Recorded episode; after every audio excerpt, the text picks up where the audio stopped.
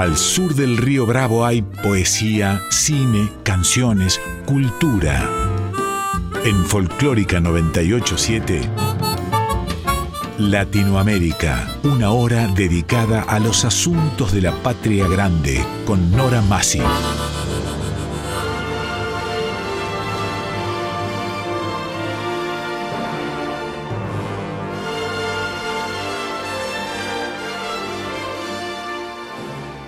Latinoamérica, novela, cuento, teatro, poesía, música, artes visuales, nuevas tecnologías.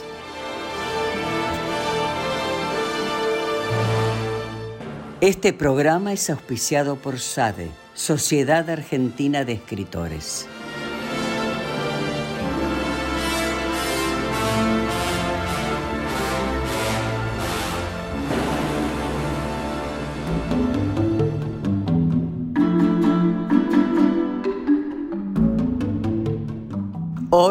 Nuevas tecnologías. Pablo Menegol, periodista, comunicador, marketinero. Tema, management y nueva economía. Sus invitados, Jorge Otaola, Gustavo Deja, Adrián Garelic.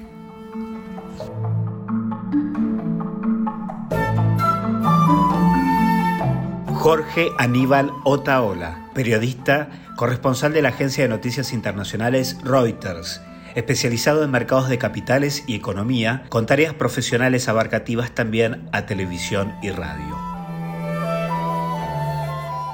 Gustavo Alberto Deja, licenciado en informática, country manager de Global Hits Conosur, con más de 25 años de experiencia en el desarrollo de proyectos de innovación tecnológica con foco en la gestión y liderazgo de equipos multidisciplinarios. Adrián Garelic, guionista, productor de cine, fundador de Flixo, la plataforma de streaming que lanzó con un nutrido catálogo de microseries de calidad y una interfaz con formato gaming en la que los usuarios ganan créditos para desbloquear contenidos. La producción.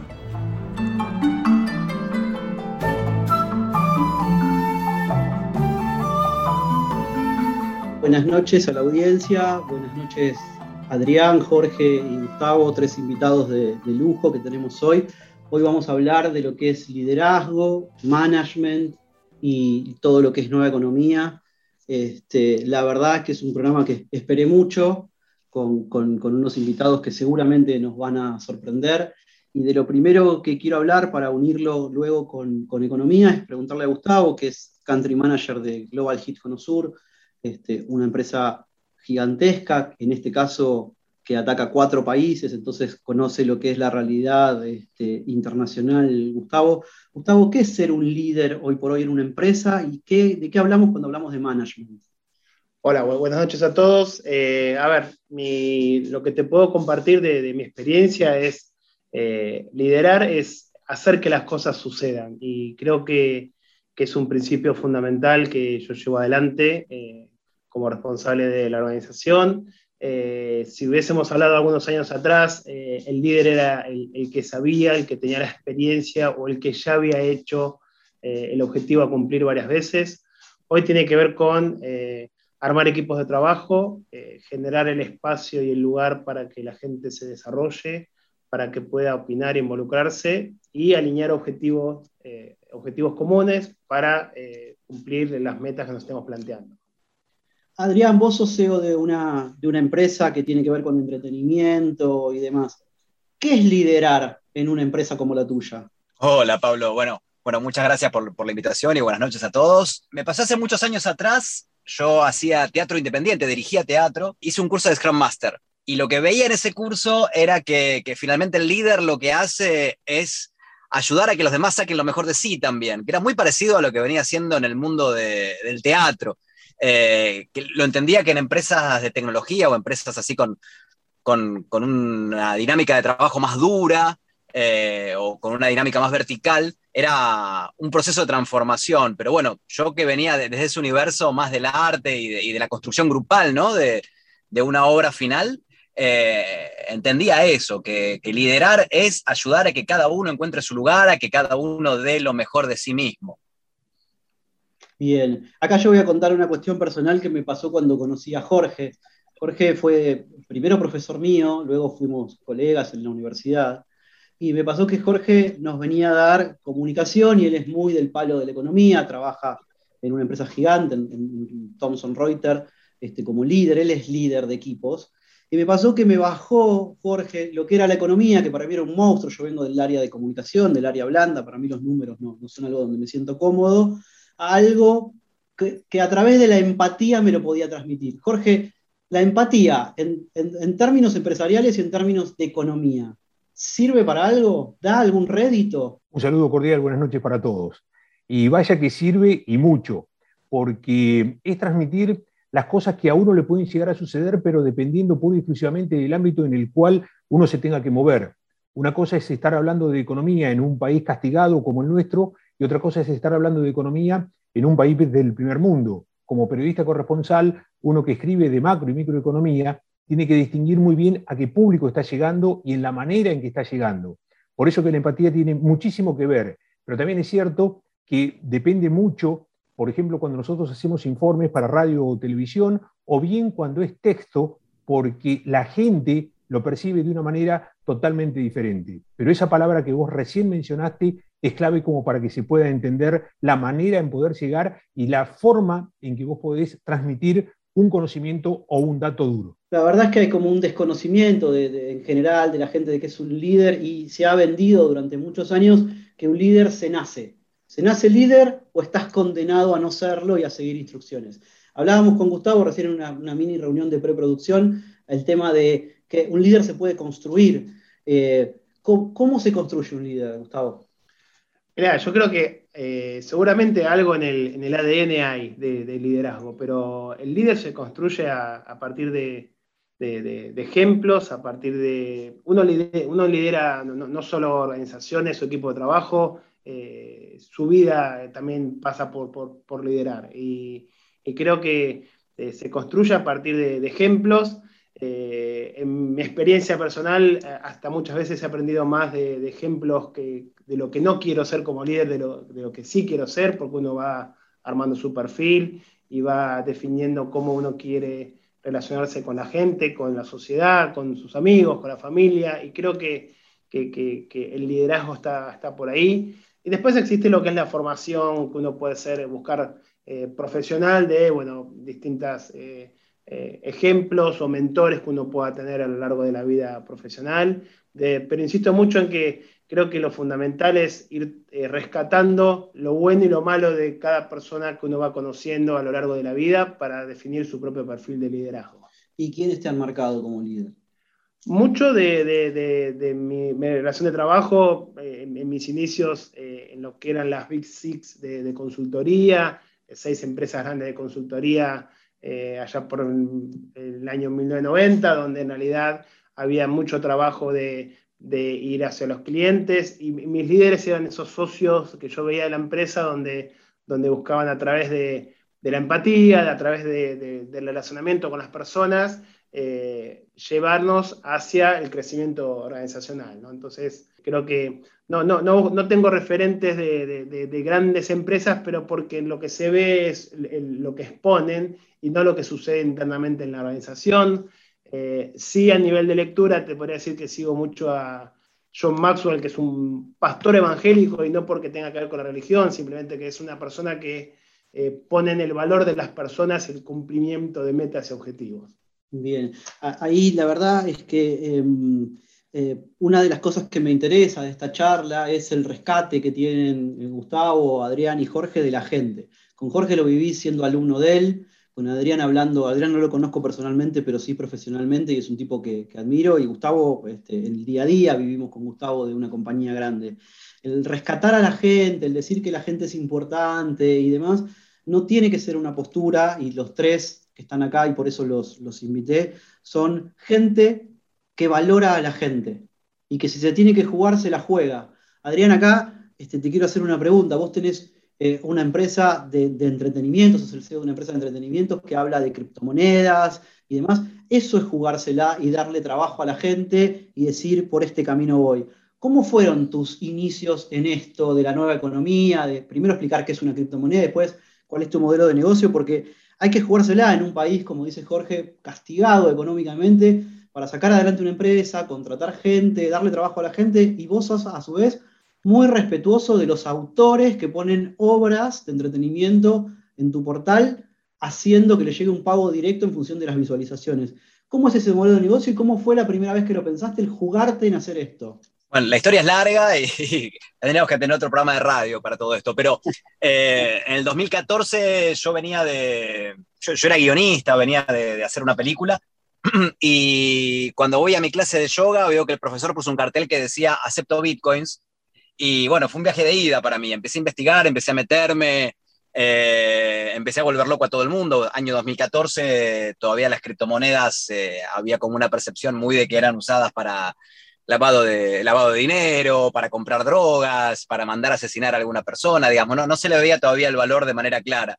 Eh, ahí empecé a investigar, empecé a armar equipos, fundamos una empresa que es una empresa bastante, bastante líder en todo lo que es tecnología sobre lo que es blockchain, que es la, tecnología que está detrás de, las criptomonedas. Eh, pero bueno, en el 2016 tuve la necesidad de volver a lo mío, volver al cine, volver a, la, cultura, al arte. Así que fundé, fundamos esta plataforma, que, es una plataforma que tiene su propia criptomoneda, que hace que todo el proceso de monetización sea transparente para todos los jugadores del ecosistema, para los usuarios, para los creadores, para los anunciantes. Todo el movimiento está ahí. Cuando un usuario consume contenido, está pagando por ese contenido en esta criptomoneda de manera inmediata. El, autor de ese contenido está cobrando en ese momento y le puede vender la criptomoneda al anunciante en cualquier momento, transformarla en dólares, pesos, euros o bitcoin si quisiera también. Y el anunciante le paga al usuario en esta criptomoneda cada vez que el usuario ve una publicidad. Eh, Así que lo que hicimos ahí fue hacer un círculo virtuoso de todo lo que realmente pasa en otras plataformas de streaming, pero de manera oscura.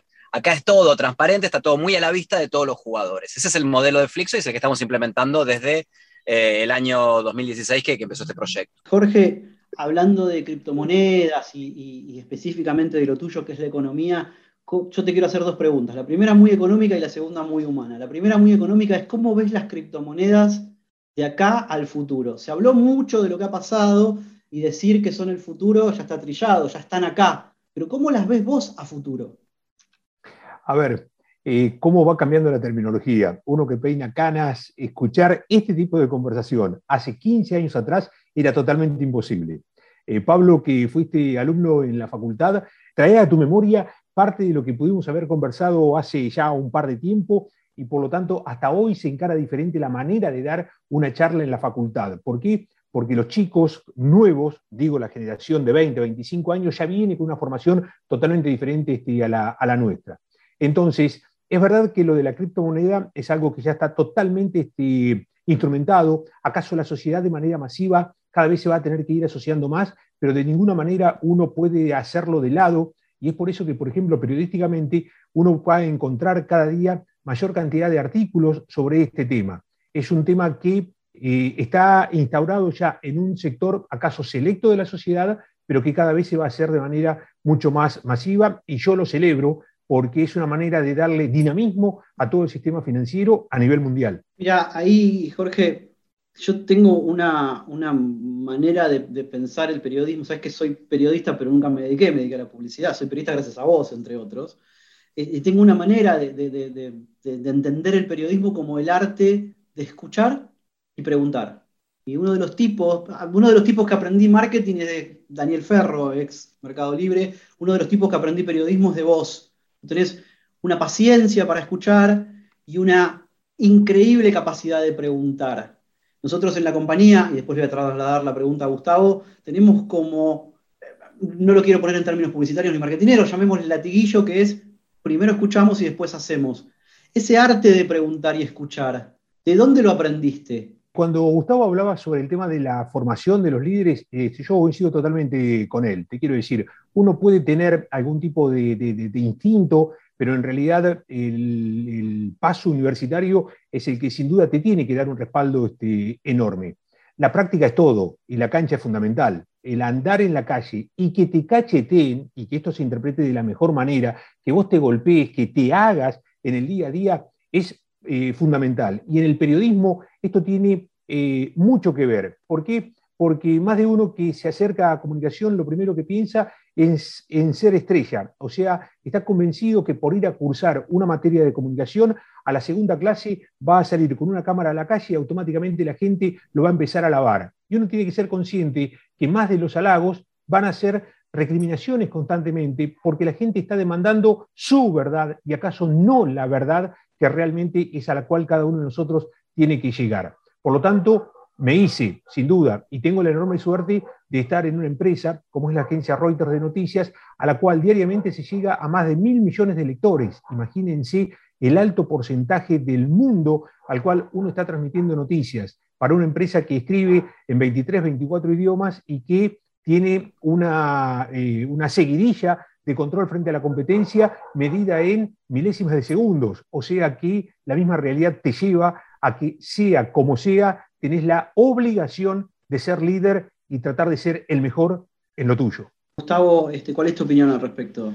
Mira, un poco sumando a lo que decía Jorge, yo te cuento, de, yo jugué por 20 años al, handball, y lo digo handball porque vengo de descendencia alemana, si no sería handball, y, lo asocio a este tema de, los ¿no? de cómo uno aprende. Y la verdad que no siempre la referencia del líder tiene que ver insisto, con el tema del ámbito laboral, tiene que ver con eh, quién, es, quién, es tu, quién es la persona que te inspiró, quién es la persona que te dijo, uy, qué, bueno lo que me está aportando, qué es lo que estoy aprendiendo de él, cómo, cómo trata el equipo, cómo, cómo acompaña.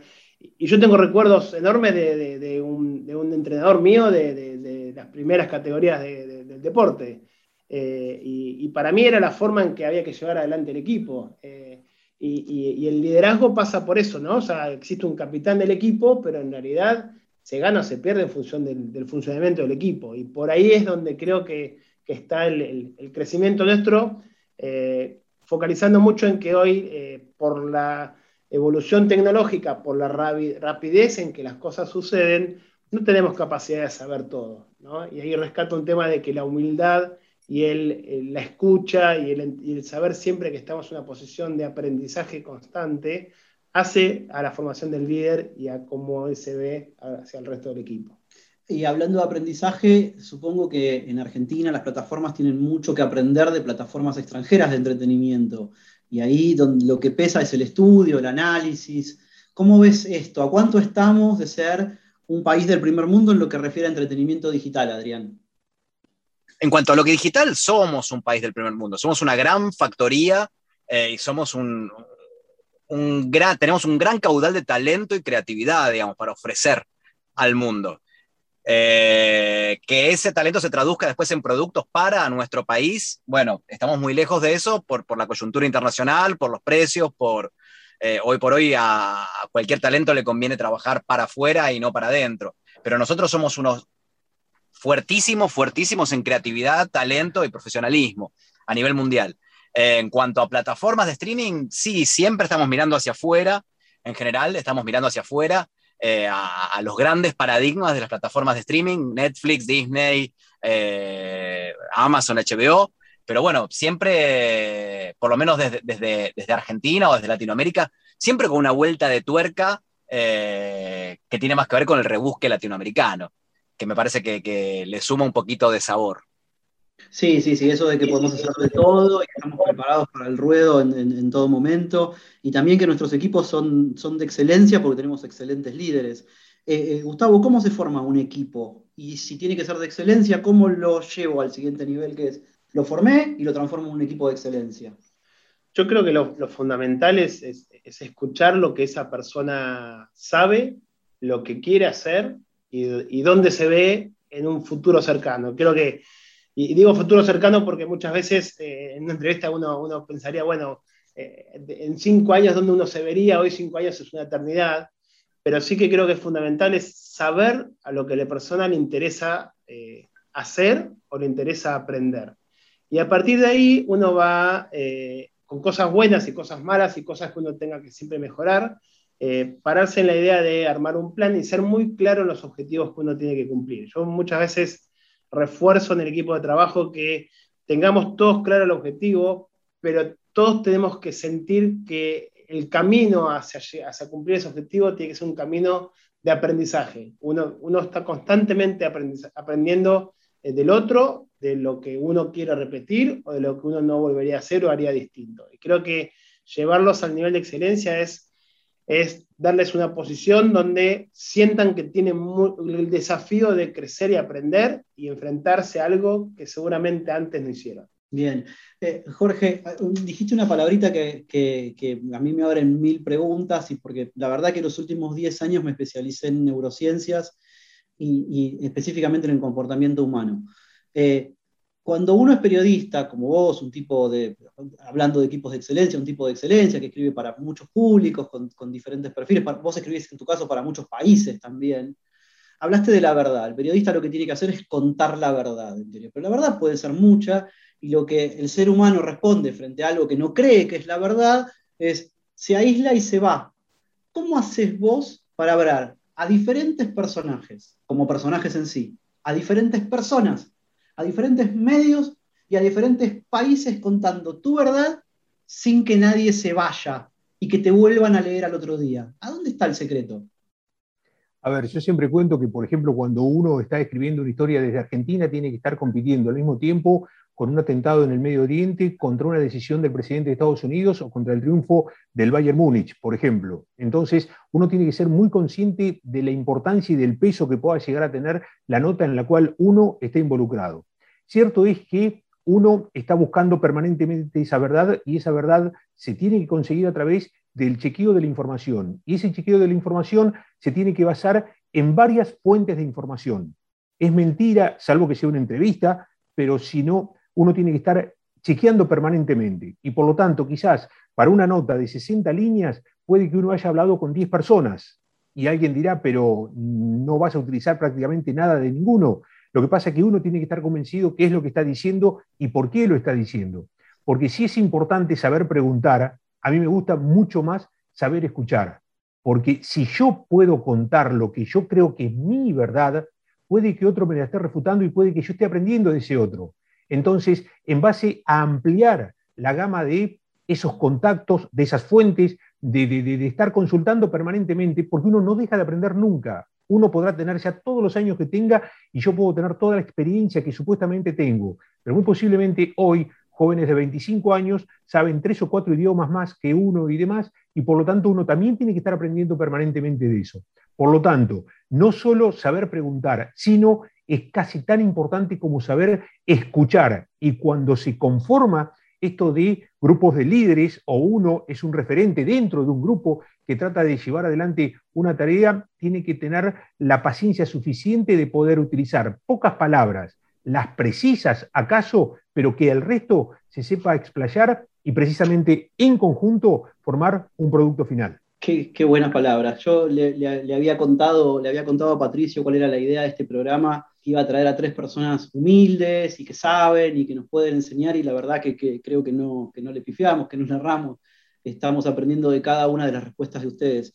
Le voy a dejar eh, una pregunta a Adrián para después, este, para que la, conteste luego del corte. Eh, Adrián, vos te dedicás a escribir, aparte sos guionista, y en todo lo que es liderazgo hay un manejo de las emociones del grupo. Los grupos tienen emociones hay que saber manejarlas, a veces para bien, a veces para mal tienen emociones, pero todos tenemos emociones. Vos desde la escritura lo manejás con una sensibilidad mejor que nadie, posiblemente. ¿Cómo haces el manejo de emociones en tus equipos? Estamos hablando de una plataforma argentina, desarrollada por argentinos, que está en Argentina para el mundo. ¿Cómo manejas esas emociones, Adrián, en tus equipos? ¿Te lo respondo ahora o después de la pausa? Después de la pausa. En breves instantes volvemos con nuestro segundo bloque, Nuevas Tecnologías, nuestro programa de hoy.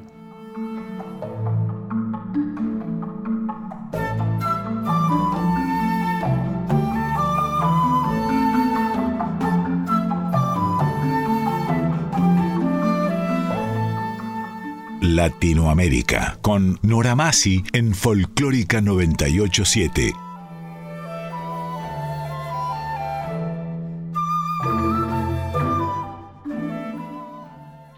Bueno, Adrián, habíamos quedado en que nos respondas cómo se gestionan las emociones en grupos de trabajo, ya que vos tenés una mirada desde la gestión de emociones como guionista, pero también como CEO de una compañía.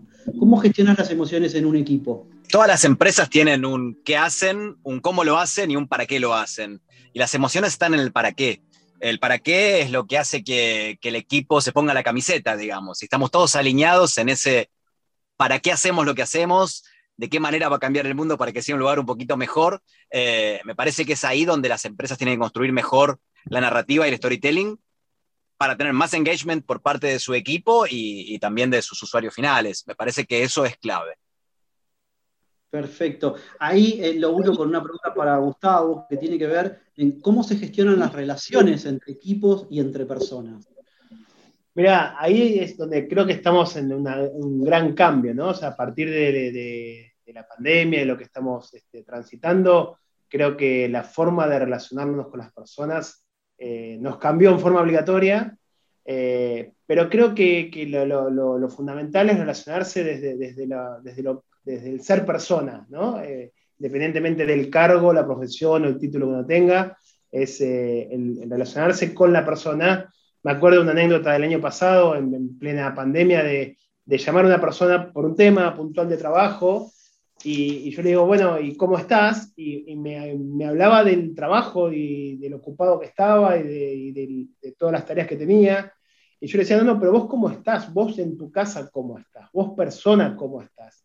Y creo que ahí es fundamental, creo que quizás porque yo pongo mucho énfasis en, eh, eh, en la empatía, en generar relacionamiento, en conectarnos como personas para a partir de ahí construir, eh, construir un, objetivo en común. ¿no? Entonces creo que la relación tiene que ver con, eso, con estar lo más cerca posible y, en el esquema de trabajo donde uno está ahora, en la actualidad, mayor tiempo remoto, la, empatía o el clima, el clima laboral que uno generaba en su lugar de trabajo, bueno, es el punto principal de trabajar como líder. Sí, ahí lo que se ve reflejado como primera medida, y porque somos todos humanos y porque el miedo siempre va primero, siempre nos sale primero el miedo y después, con el tiempo, la seguridad, es me llama mi jefe, tengo que contestarle que estoy muy ocupado en vez de contestarle cómo estoy.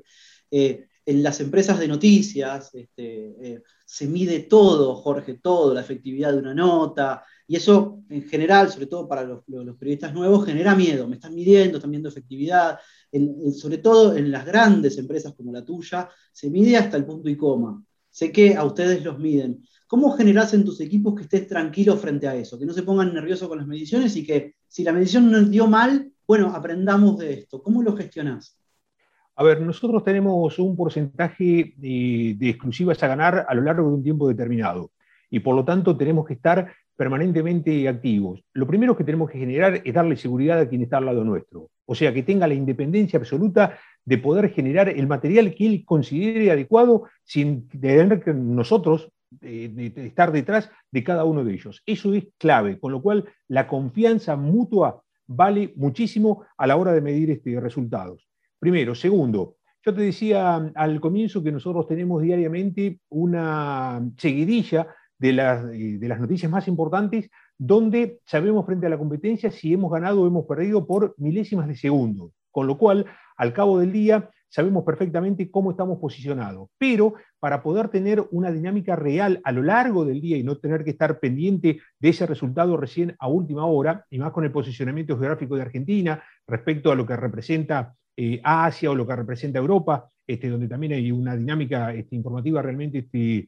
eh, majestuosa. Obviamente no estoy dejando de lado Estados Unidos, quiero decir por los usos horarios a donde está posicionado Argentina. Tenemos a lo largo del día eh, tres o cuatro top news, o sea, para saber hacia dónde se dirige la información del día, que cada uno de nosotros sepa qué es lo que está importando y qué es lo que puede llegar a interesar. Entonces, sobre eso, más de una vez tenemos que estar cambiando nuestro foco de atención. Y lo que era noticia a las 10 de la mañana puede que a las 3 de la tarde estemos trabajando en otra cosa totalmente diferente. O sea que eh, no solo el autogenerarte confianza, sino generarle confianza al que está al lado y ser eh, partícipes de una profesión que es tan dinámico en el cambio que lo que terminamos de tomar como decisión puede que a los cinco minutos ya no tenga ningún tipo de relevancia. Y hablando de dinámica, Adrián, vos estás metido en una empresa, de entretenimiento, nosotros tenemos claro video dentro de lo que es este, parte de nuestro grupo, que sabemos que la dinámica es tremenda, lo que cambiar las tapas, cambiar los contenidos, qué pongo en tapa. ¿Cómo haces que tu equipo esté siempre, siempre, siempre con las luces prendidas para hacer todo esto como si fuera el primer día? Bueno, el, para qué es siempre fundamental, como te dije hace un rato. Estamos alineados en que nuestra plataforma apunta a que un montón de creadores independientes puedan vivir de su trabajo, de que puedan profesionalizarse y puedan llegar a, a una plataforma más grande, a hacer una serie en Netflix el día de mañana. Eh, eso es algo que nos mueve a todos, digamos, nos, empuja el propósito. Eh, y el resto siempre con novedades y con cosas nuevas, en implementar cosas nuevas, en, escuchar las ideas de, todos, porque están en lugares, cada uno ocupa un espacio en la empresa eh, desde el cual pueden aportar un montón, entonces poder escuchar sus ideas, tratar de implementarlas, hacer algunas dinámicas incluso de cultura general, de cultura de empresa, ¿no? De poder sentarnos entre todos y entender hacia dónde estamos yendo, eh, escuchar ideas, generar espacio para generar ideas. Eh, todo eso me parece que, es lo que hace que, los empleados estén siempre motivados y, ayuden a que la empresa pueda seguir creciendo. Claro, darles el espacio para que opinen, para que aporten y para que ellos hagan. Está muy bueno, eso es una mirada que la verdad comparto. Ahora, valores, principios y propósitos. Gustavo, un buen líder es aquel que los tiene y los respeta y los sabe manejar en función de cada momento. ¿Cuáles son tus valores, principios y propósitos y cómo manejas esto con tus equipos? Mira, lo que yo más rescato, eh, yo me considero, primero soy una persona eh, honesta y humilde. Entonces, a partir de, no tengo ningún problema en, decir no sé, en, decir que esto no tengo capacidad de resolverlo, necesito ayuda. No me creo que soy el dueño de la verdad y creo que, que eso a un equipo le da le da el, espacio para, que puedan proponer, para que me puedan ayudar. Eh, el, propósito para mí tiene que ver con, que yo busco que, sea el objetivo que tengamos que lograr, el, equipo llegue motivado, que sienta que fue parte de, que no fue algo impuesto, que fue eh, una idea de un objetivo a cumplir. Eh, y la verdad que ahí eh, busco que las personas se, desarrollen, siempre digo que, busco, que busco crecer a partir del empuje de mi equipo y no porque eh, alguien por encima mío me esté llevando a otro, a otro nivel. Eh, creo que el, pilar del equipo también es, un, valor y un, sostén que yo, que yo busco en la forma en que gestiono mi día a día. Acá está bueno lo que dice Gustavo porque tenemos como un mito que dice que los líderes siempre tienen todas las respuestas y eso no es así. Un líder es un ser humano como cualquiera de nosotros que puede tener la respuesta o no y lo que uno busca en, un líder es muchas veces que te digan no sé, lo averiguo y vuelvo. Y no que sea ese líder impoluto que sabe todo y con tal de decírtelo lo, lo, inventa. A mí me pasó esto con, con, Jorge cuando yo era un periodista Nobel, insisto, nunca ejercí de periodista, siempre me gustó más la publicidad, pero yo, yo la verdad era de los molestos en la clase que preguntaba, levantaba la mano y preguntaba y preguntaba, y con Jorge lo que, lo que encontré es un tipo que se tomaba todo el tiempo del mundo para explicarme, me imagino que esto a su vez Jorge lo fue gestionando y hacerlo, haciéndolo cada vez más profundo. ¿Cómo, cómo, cómo haces vos para enseñarle a periodistas nobles, tanto en la universidad, no sé si seguís dando clases, pero tanto en la universidad como profesionalmente en Reuters, Jorge, porque me imagino te deben llover preguntas de todas clases. Sí, ya no estoy dando clases. La verdad que con los años este, uno se va cansando eh, y necesita tener otro tipo de, esparcimiento y más tiempo para, la vida, este, para la vida de uno. Pero el dar clases a nivel universitario fue una etapa muy linda precisamente porque uno aprendía con esas preguntas. Mi desafío era no solo darme cuenta dónde estaba parado, frente a qué grupo estaba parado, sino que la ayuda de, esas preguntas constantes, que yo siempre digo, no hay preguntas ni muy inteligentes ni muy tontas, son preguntas, son dudas, y si alguien pregunta es porque no lo sabe o porque quiere saber algo más de lo que sabe. Entonces uno tiene que ayudarle precisamente a esa persona a que se vaya formateando y para que, se vaya, para que vaya consolidando todas las bases. Miren, nosotros en Reuters tenemos un manual de estilo que se va actualizando permanentemente, pero hay dos premisas que no han cambiado a lo largo de más de tres décadas a la cual este, yo pertenezco dentro del área editorial de la, de la compañía. Primero es precisión y segundo es rapidez. Y lo marco así de manera bien categórica para que se entienda. Precisión y rapidez, y no a la inversa. ¿Por qué? Porque aquel que lee cualquier despacho de Reuters o recibe una fotografía de Reuters o recibe un video televisivo de Reuters, sabe que eso está chequeado y que es la verdad. Y por lo tanto, puede que la competencia nos gane, pero a nosotros un corregido o tener que salir a aclarar algo nos duele mucho más que de pronto no haber tenido la nota. Y por lo tanto, es por ahí donde pasa el tema. Es un enseñar día a día, pero también un aprender día a día no pasa por algo que ya esté armado ni que sea una receta fácil de instrumentar. Es tener predisposición y habilidad de darse cuenta frente a qué nota estamos, frente a quién tenemos al lado nuestro, qué grupo de tarea tenemos ese día, porque no todos los días somos exactamente los mismos, y básicamente la correlación que puede haber en el intercambio con eh, otros países. Por ejemplo, uno está escribiendo una nota mm, de un tema que está vinculado con Japón y de pronto este, no se me van a caer este, las medias si tengo que estar llamando a la corresponsalía de Tokio para estar preguntando datos de ellos, porque son los que realmente saben. Y por lo tanto, por ahí pasa el tema. Preguntar, preguntar y darse cuenta que quizás frente a todo el universo uno en realidad sabe muy poquito, muy poquito, absolutamente de todo. Gracias, Jorge. Nora, eh, quería hacer una pregunta. Sí, quizá está fuera de contexto, pero interesa mucho. Ustedes hablan del objetivo del grupo y cuando alcanza el objetivo el grupo, ¿sobre quién caen los triunfos y los fracasos? ¿Sobre el líder tal vez? Es para los cuatro la pregunta, ¿eh? A ver, te mudos. A ver, no, nos hiciste pensar, creo. Eh, a ver, lo que, la, frase trillada es que los triunfos son del equipo y las derrotas son del líder, ¿no? Pero la verdad que, yo estoy convencido de que es así, en definitiva. Y, de nuevo, eh, el que no se haya cumplido un objetivo es aprendizaje también, ¿sí? No es un fracaso, ¿sí? Es, es eh, redoblar la apuesta, es redefinir, es entender el porqué y eh, seguir, seguir en el camino. Yo creo que que los, triunfos son del equipo y uno es parte del equipo, yo creo que también eso es importante. Uno, eh, yo siempre digo que siempre que me quiero sentar en una sala de reunión con mi equipo, me encantaría que siempre sean mesas redondas, porque yo no voy, ningún, no voy en la punta, yo soy parte de un equipo. Y creo que, que eso hace a la esencia del cumplimiento de objetivos. Yo te interrumpo, te interrumpo, Pablito, con un, un problema que hay siempre en el teatro entre los intérpretes cuando eh, la obra es un éxito, es de los actores. Cuando es un fracaso, es del director. A ver, Adrián, de, eso tiene que saber algo, ¿no? El teatro es muy de los actores. Siempre escuché como que, eh, que el teatro es de los actores, el cine es del director, a lo mejor.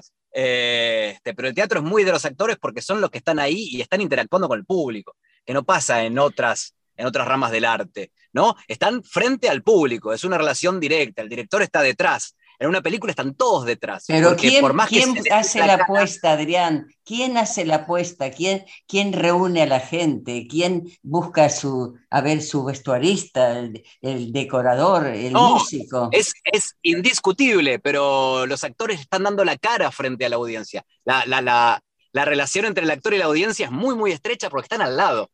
El director está tras bambalinas, no se lo ve. El actor de televisión no tiene relación con el público. Entonces las críticas pueden llegar para el director, para el actor, para el guionista, pero el actor de teatro está parado frente al público, el director está atrás y escucha el abucheo, escucha el aplauso. Bueno, pues, pues eh, Adrián, cuando yo dije eh, teatro me refería a todas las disciplinas, ¿no? Televisión, radio, cine, todas, todas. Siempre pasa eso. Pasa, eh, Siempre pasa que o, el guionista tiene la culpa, nunca los actores. Es decir, al contrario, siempre el director o el guionista y, vamos bajando y, quizás lleguemos a los actores. Eso quizás hubo una mala elección de actores. A lo mejor una mala elección de actores por parte del director. Digamos, si el actor es malo, hay, hay un culpable también, que puede ser el productor, el director. La responsabilidad de, es, es, verdad esto, la responsabilidad de una mala performance viene de arriba. Bueno, eso es lo que quería escuchar. Está bien, muchísimas gracias. No, por favor. Jorge. Sí, yo este, coincido con, Adrián. Eh, por algo hay un grupo, hay una cabeza de grupo, quiero decir, y es quien tiene que bajar este, las normativas. Por lo tanto, eh, cuando hay un éxito, obviamente que se disfruta en conjunto y se trata de repartir que sea efectivamente para todo el grupo. Pero por algo en todas las compañías está el director y después vienen las bajadas para los distintos cargos. Y por lo tanto, este, yo creo que tiene que estar muy en claro qué es lo que se busca en esa cabeza para que después el mensaje llegue unificado al resto del grupo. Por lo tanto, ese director se podrá llevar este, la felicitación, pero por ende el resto después va a derramar para que también la reciba en caso de que sea un éxito. Y si es un fracaso, bueno, tendrá que saber asumir las responsabilidades y hacerlo transmitir al resto para que eso no se repita. Muy bien, muy bien. Eso me, eso me gustó más. Ahí, ahí en ese sentido, bueno, nada, los que me conocen saben que, me, gusta mucho el fútbol. En ese sentido, este, Menotti decía, cuando ganamos no aprendemos nada, solo aprendemos cuando perdemos. Creo que en la victoria todos podemos festejar, pero aprendemos muy poco. Yo me voy a correr un cachito, un poquitito de la pregunta de Nora, y les voy a decir cuál es mi experiencia manejando equipos en el fracaso. Creo que es vital que el líder en el fracaso se tome el tiempo para hacer algo que se llama retrospectiva, para que no vuelva a suceder. Porque el fracaso puede ser de uno, de todos, compartido. Lo ideal sería que lo asuma el líder, es cierto. No siempre sucede, no siempre sucede. Pero más allá de quien asume el fracaso, el fracaso tiene que ser un aprendizaje para que no vuelva a suceder. Entonces, me parece que la mayor responsabilidad del líder es no solo asumir el fracaso, sino hacer que no vuelva a pasar. Y el líder es el que tiene que tomar el comando en ese momento, hacer la retrospectiva y ver qué pasó. Porque un equipo que va fracaso tras fracaso termina desarmándose. Y si lo que estamos diciendo es que queremos armar equipos de excelencia y demás, un equipo de excelencia es aquel que a su vez perdura en el tiempo no podemos generar excelencia un día para el otro. Y ese es un problema, Jorge, vos que la realidad argentina la manejás como nadie, y ese es un problema muy argentino. Creemos que mañana a la mañana vamos a ser exitosos, creemos que mañana a la mañana no vamos a tener inflación, planificamos de hoy para mañana y no a 20 años. Un equipo exitoso es aquel que se mantiene en el tiempo. No hay un gobierno exitoso. Debería haber tiempos exitosos medidos en décadas, no en gobiernos. Este gobierno lo es, el otro no, el otro más o menos, y ese es el problema. Creo que una retrospectiva después de un fracaso es algo que sí debería ser de un buen líder y no permitir que vuelva a suceder el mismo fracaso porque ahí sí tenés un problema. Jorge, ahí te llevo a la mirada más del país. ¿Cuál es tu mirada? Eh, muchas veces se está reclamando que Argentina lo que en realidad necesita es política de Estado y la política de Estado no se hace con un solo gobierno, se hace con varios y de manera sucesiva efectivamente eso se enrola dentro de lo que vos recién estabas este, comentando, Pablo. Y cuando lo bajás a eso a nivel este, empresarial, bueno, tiene que estar dado por exclusivamente con cuál es el objetivo de la empresa y qué es lo que tiene este, detrás. Les doy un ejemplo muy básico, hasta burdo les diría. Nosotros siempre decíamos que no podíamos trabajar de manera online, que nuestra tarea era imposible de que fuera de manera con office. Y sin embargo, la pandemia nos dio una cachetada y de buenas a primera nos obligó a que cada uno de nosotros se fuera directamente corriendo a las respectivas casas. Entonces se formó un grupo con toda la gente, fotografía, televisión, texto y demás. ¿Y saben qué fue lo primero que se priorizó? Perfecto, el grupo va a ser solo para cosas importantes, solo para transmitir cosas que le puedan importar al resto y no para el saludo o para la cargada o para un chiste fácil si se quiere. ¿Por qué? Porque lo que tiene que mantener ese grupo, que de hecho lo tenemos, es orden de prioridades y por lo tanto aquel que lo lea a las 8 de la mañana o a las 11 de la mañana sabe perfectamente en qué se está trabajando. Y aunque parezca mentira, cuando hay gente seria y, honesta que está comprometida con el trabajo, precisamente este tipo de pautas este, son cumplidas. Y desde Argentina muchas veces decimos, claro, nosotros nos adaptamos a cualquier cosa porque estamos acostumbrados con la idiosincrasia nuestra, pero también es cierto que tenemos que aprender de países mucho más chicos, como por ejemplo trabajar con, uruguayos, eh, para, dar un ejemplo bien cercano, y no tener que ir a buscar este, a las potencias ni, ni de Europa ni de lo que pueda representar Estados Unidos para aprender un poco más. Yo creo que desde las simplezas de las cosas cotidianas uno efectivamente puede ir aprendiendo cada uno de los días. Mira, Jorge, específicamente hablando de lo que vos dijiste, me parece que hay algo que tenemos que aprender y que lo hablábamos en uno de los primeros programas del ciclo. Eh, trajimos una experta en educación y específicamente en educación para adultos mayores y ella decía, lo que pasa es que la educación tiene que ser una política de gobierno. Y nosotros decíamos del programa, no, tiene que ser una política de Estado. No importa cuál es el gobierno. Importa que es una política de Estado y que de acá a los próximos 30 años tenemos que cumplir este objetivo. No trabajamos en función de objetivos, trabajamos en función de gobiernos. Y eso es un gran problema de Argentina. Eh, deberíamos trabajar en función del largo plazo sin descuidar el corto plazo, porque hoy Argentina tiene un problema económico gigantesco donde no podemos dejar a los pobres afuera y hacernos los tontos. Entonces, ahí hay un futuro para Argentina, mejor, peor. Le voy a preguntar a Gustavo cuál es el futuro empresarial que él ve y luego te voy a preguntar a vos, Jorge, cuál es el futuro económico que ves respecto a Argentina. El futuro a nivel empresas, estamos diciendo, Gustavo, que decía Adrián recién, que tenemos mucha capacidad, mucha creatividad, que tenemos este, buenos profesionales. ¿Qué futuro ves? No te digo a largo plazo, porque eso sería ser un gurú en este país, pero a corto y mediano plazo respecto de las empresas. Yo creo que ahí lo fundamental es que, podamos eh, dirigir empresas con reglas más claras y reglas que se mantengan en el tiempo, ¿no? O sea, creo que ahí tiene que ver con, eh, la verdad que, en, el ámbito de la tecnología tenemos, tenemos, no digo todo por hacer, porque Argentina, la verdad que es, pionera en muchas cosas, pero sí tenemos una capacidad eh, intelectual de profesionales y universidades excelentes que traen eh, profesionales de tecnología eh, súper, con, un nivel eh, mucho más alto que otros países. Lo que creo que es fundamental es eh, la, previsibilidad, a ver cómo podemos ser mucho más este, ordenados en el sentido tener reglas, reglas de juego mucho más claras, que como decías vos, que no cambien gobierno a gobierno, que haya reglas que, independientemente del gobierno de turno, se mantengan a lo largo del tiempo. Jorge, ¿cómo ves el país en el tema económico? A ver, si a esto lo asocio lo que dice Gustavo, la verdad que el panorama a muy corto plazo es muy complejo, muy sencillo, porque en materia macroeconómica las reglas van cambiando permanentemente, porque el tema de, por ejemplo, para aportar algo que nos afecta a todos, la inflación, es imposible poder vivir con una inflación del 50% anual. No hay bolsillo que lo aguante, no hay empresario que pueda proyectar algún tipo de incremento salarial que realmente mantenga motivado a sus empleados, por ejemplo.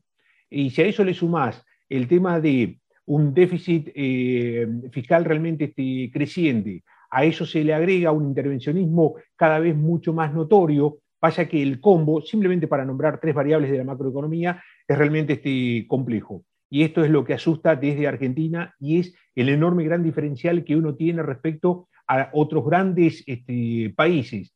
Y cuando uno habla de economías subdesarrolladas, la verdad, en este sentido, Argentina ha estado retrocediendo a lo largo de las décadas y acá uno cae acaso en un tema muy este, trillado, pero en la década del 70 Argentina era un PBI muy semejante al de Australia y hoy cuando nos comparamos uno con el otro nos damos cuenta a dónde están ellos y qué tan abajo hemos quedado nosotros como argentinos.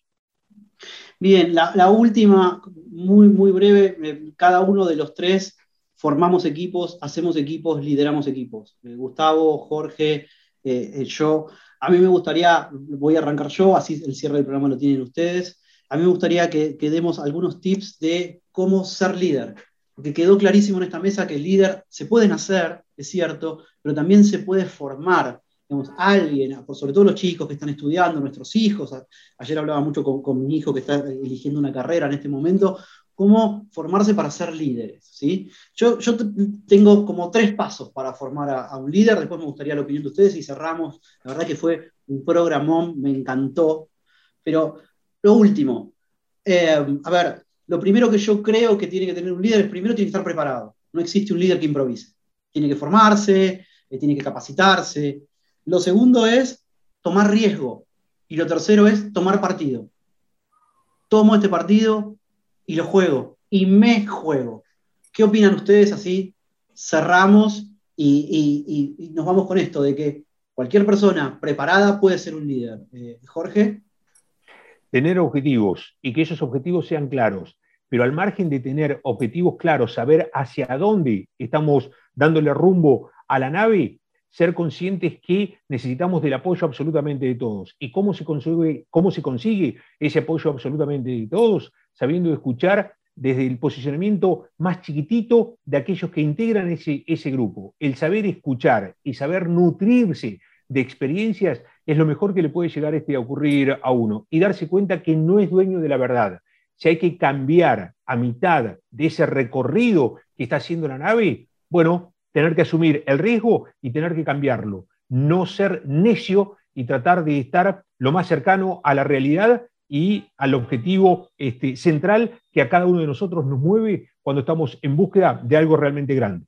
Gustavo. Sí, refuerzo a ver sobre lo que dice Jorge, creo que es fundamental eh, el, dar eh, el espacio de confianza para que todas las personas puedan expresarse y se sientan tranquilos de poder expresarse independientemente del rol o la experiencia que cada uno tenga. ¿no? O sea, creo que eh, muchas veces en el, como líder creo que hay que ver, hay que transmitir confianza en, en lo que el equipo propone, dar ese espacio y escuchar, escuchar, escuchar y el contacto visual y en lo gestual de las otras personas muchas veces nos damos cuenta cuán convencido o no está el equipo de la propuesta que uno está haciendo.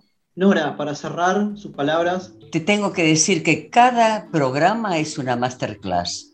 De acuerdo a los temas que vos elegís, traes los mejores invitados y nos honran el programa y agradezco mucho a Jorge, a Adrián, a Gustavo y ni pensar lo agradecido que tanto Patricio como yo estamos a vos, Pablo. Es un excelente programa. Uno te diría mata al otro. Gracias, no era muy amable. No, por favor, ninguna amabilidad, la verdad. Muchísimas gracias y gracias también por el tiempo que nos dedican. Me parece, chicos, que este fue un programón y sobre todo para darle eh, primero, un contexto a nuestros adultos mayores que nos escuchan y mucho de para dónde va el mundo. Y segundo, para nuestros hijos, para los que vienen, decir, te podés formar y ser un líder. Este país tiene mucho para dar.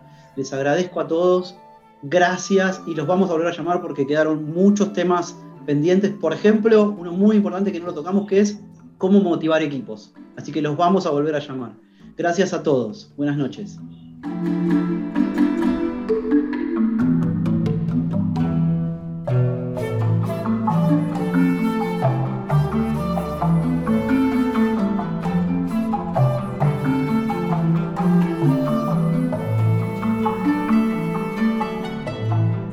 Hoy, nuevas tecnologías. Pablo Menegol, periodista, comunicador, marketinero.